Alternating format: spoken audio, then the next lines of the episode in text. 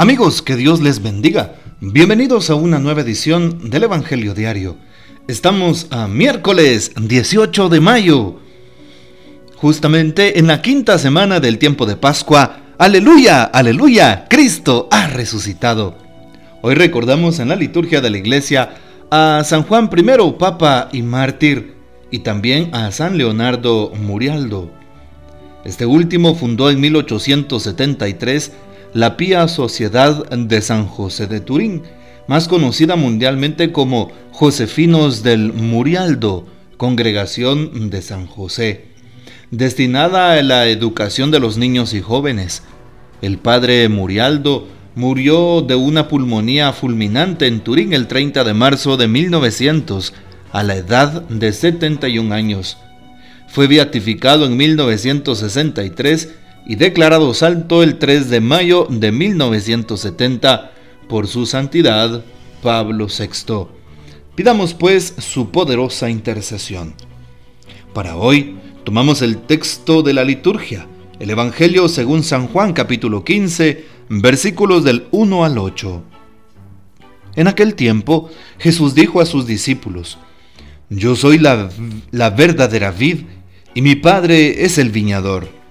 Al sarmiento que no da fruto en mí, Él lo arranca, y al que da fruto lo poda para que dé más fruto. Ustedes ya están purificados por las palabras que les he dicho. Permanezcan en mí y yo en ustedes. Como el sarmiento no puede dar fruto por sí mismo si no permanece en la vid, así tampoco ustedes si no permanecen en mí. Yo soy la vid, ustedes los sarmientos. El que permanece en mí y yo en él, ese da fruto abundante, porque sin mí nada pueden hacer. Al que no permanece en mí se le echa fuera como el sarmiento y se seca. Luego lo recogen, lo arrojan al fuego y arde. Si permanecen en mí y mis palabras permanecen en ustedes, pidan lo que quieran y se les concederá. La gloria de mi Padre consiste en que den mucho fruto y se manifiesten así como discípulos míos. Palabra del Señor, gloria a ti Señor Jesús. Empezamos la reflexión de este día recordando la primera lectura tomada del libro de los Hechos de los Apóstoles en el capítulo 15 y empezamos este capítulo precisamente con los versículos 1 al 6.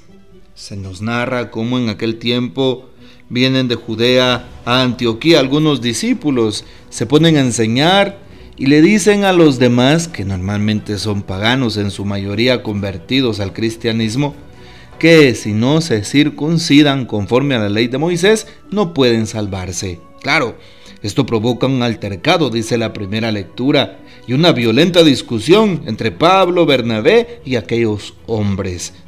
Y se decide que Pablo y Bernabé mejor vayan a Jerusalén Allá se encuentran los apóstoles, los presbíteros y toda la comunidad cristiana.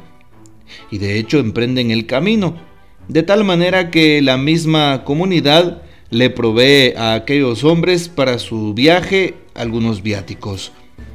Llegan a Jerusalén, son recibidos por la comunidad cristiana, los apóstoles y los presbíteros, y empiezan a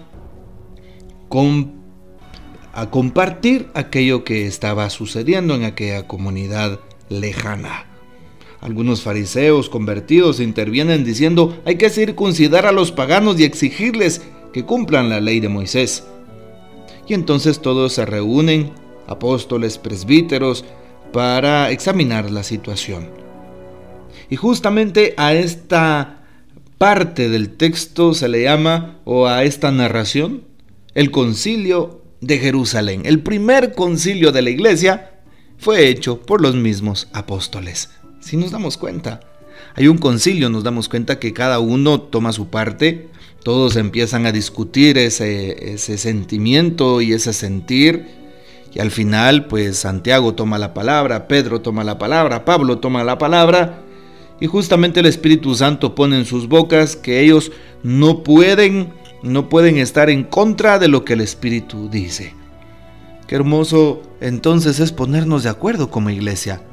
Qué hermoso es con sinceridad hacer las cosas. Qué hermoso es eh, la eclesialidad, eh, trabajo en conjunto, la comunión, el sínodo de los obispos de Roma de este año 2021 al 2023 habla mucho de eclesialidad, habla mucho de escucha, habla mucho de participación, habla mucho de comunión. Bueno, pues como iglesia, si nos damos cuenta, desde los primeros siglos hemos venido actuando así. ¿Cuántos sínodos, cuántos concilios no han habido en la iglesia para ponernos de acuerdo sobre ciertos temas importantes y fortalecer nuestra fe y trabajar nuestra humanidad? Y también preocuparnos por las necesidades de los demás o por la realidad de la iglesia. Y por eso nos damos cuenta cómo hoy en este primer concilio de la iglesia llegan a un acuerdo. Seguramente mañana veremos el desenlace. Hoy también tomamos el texto de San Juan capítulo 15 y Jesús dice a sus discípulos, Yo soy la verdadera vid y mi Padre el viñador. El sarmiento que no da fruto en mí, él lo arranca y al que da fruto lo poda para que dé más fruto. Qué importante saber la escena de la vid y los sarmientos. Así es. Yo soy la vid y mi padre el viñador. Si nos damos cuenta, se habla de la vid, aquel árbol que da pues los frutos, sí, las uvas. Mi padre es el viñador. Y pues yo soy la vid y ustedes los sarmientos. Nos damos cuenta que los sarmientos son las ramas si nosotros no permanecemos unidos a Jesús, unidos a su reino, unidos precisamente a su iglesia, unidos a sus sacramentos, unidos a la oración, muy difícilmente vamos a dar frutos. Date cuenta, cuando te separas de Dios, cuando te alejas de Él, cuando te alejas de la fe, cuando te alejas de la oración, cuando dejas de asistir a la iglesia, cuando ya no vas a comulgar, cuando no escuchamos la palabra y el Evangelio, cuando dejamos nuestra oración por muy pequeña que sea, o aquellas ejaculatorias que nos han enseñado de niños. Cuando dejamos todo eso, ¿qué es lo que sucede? El mal empieza a ser mella, es decir, empieza a abrirse espacio en nuestro corazón. El mal empieza a ponernos otros sentimientos que no vienen de Dios y nos vamos acostumbrando más al mundo del mal, más al mundo de las cosas efímeras que a las cosas de Dios, que a lo que realmente importa. Por eso, no nos separemos de la vid, nosotros los sarmientos. Si no, no vamos a poder dar fruto, no vamos a madurar, no vamos a estar bien. ¿Y qué hace el viñador con aquellos sarmientos que se cortan? Bueno, pues como se cortan, ya no tienen vida, empiezan a secarse y los deben de quemar. Que no pase así con nosotros. Tenemos tiempo todavía para cambiar. Tenemos tiempo para acercarnos a Dios. Tenemos tiempo, todavía es tiempo, aún es tiempo, queridos hermanos, de poder ser mejores, de poder convertirnos, de poder acercarnos a Dios, que es la fuente de la misericordia, de él brotan ríos de agua viva. Ustedes ya están purificados por las palabras que les he dicho, dice hoy el texto, permanezcan en mí y yo en ustedes. Permanecer, esa es la palabra clave hoy. Permanecer, cuesta permanecer, cuesta permanecer en la fe, cuando me atacan. Cuesta permanecer en la iglesia cuando muchas veces hay problemas. Cuesta permanecer también en mi convicción cuando miro antitestimonios, claro. Cuesta permanecer creyendo y confiando en Dios cuando recibo ataques, cuando hay problemas, cuando me siento en el suelo y alguna dificultad me asalta. Claro que cuesta cuesta permanecer. Pero esta es la palabra clave. Permanezcan en mi amor. Permanezcan en mí. Permanecer significa estar agarrados, estar aferrados a Dios.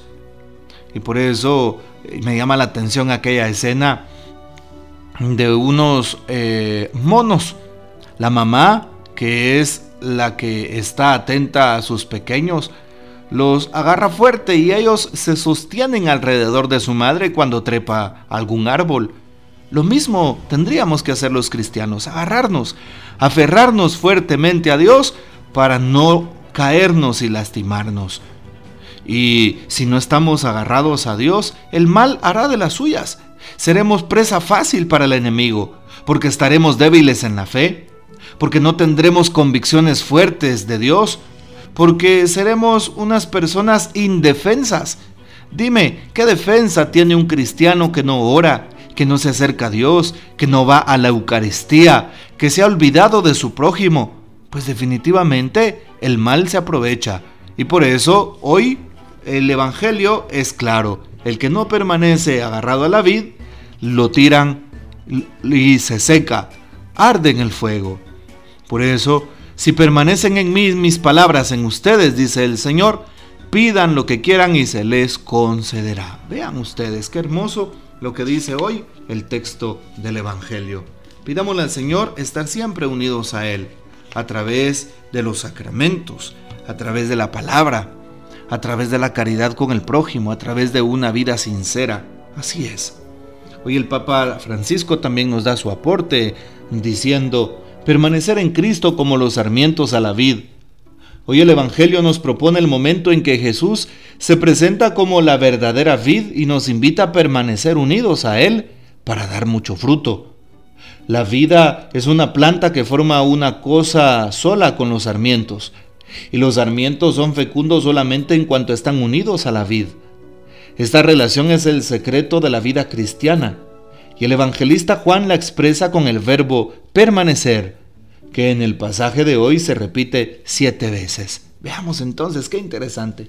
Permanezcan en mí, permanezcan en la vid, permanezcan en mi amor. Permanecer. No es fácil permanecer. La palabra permanecer también significa perseverar significa tener paciencia, significa guardar la compostura, significa confiar en Dios y no en mis propias fuerzas. Bueno, pues empecemos a hacerlo de ahora en adelante y sin duda descubriremos algo tan grande que Dios tiene preparado para nosotros.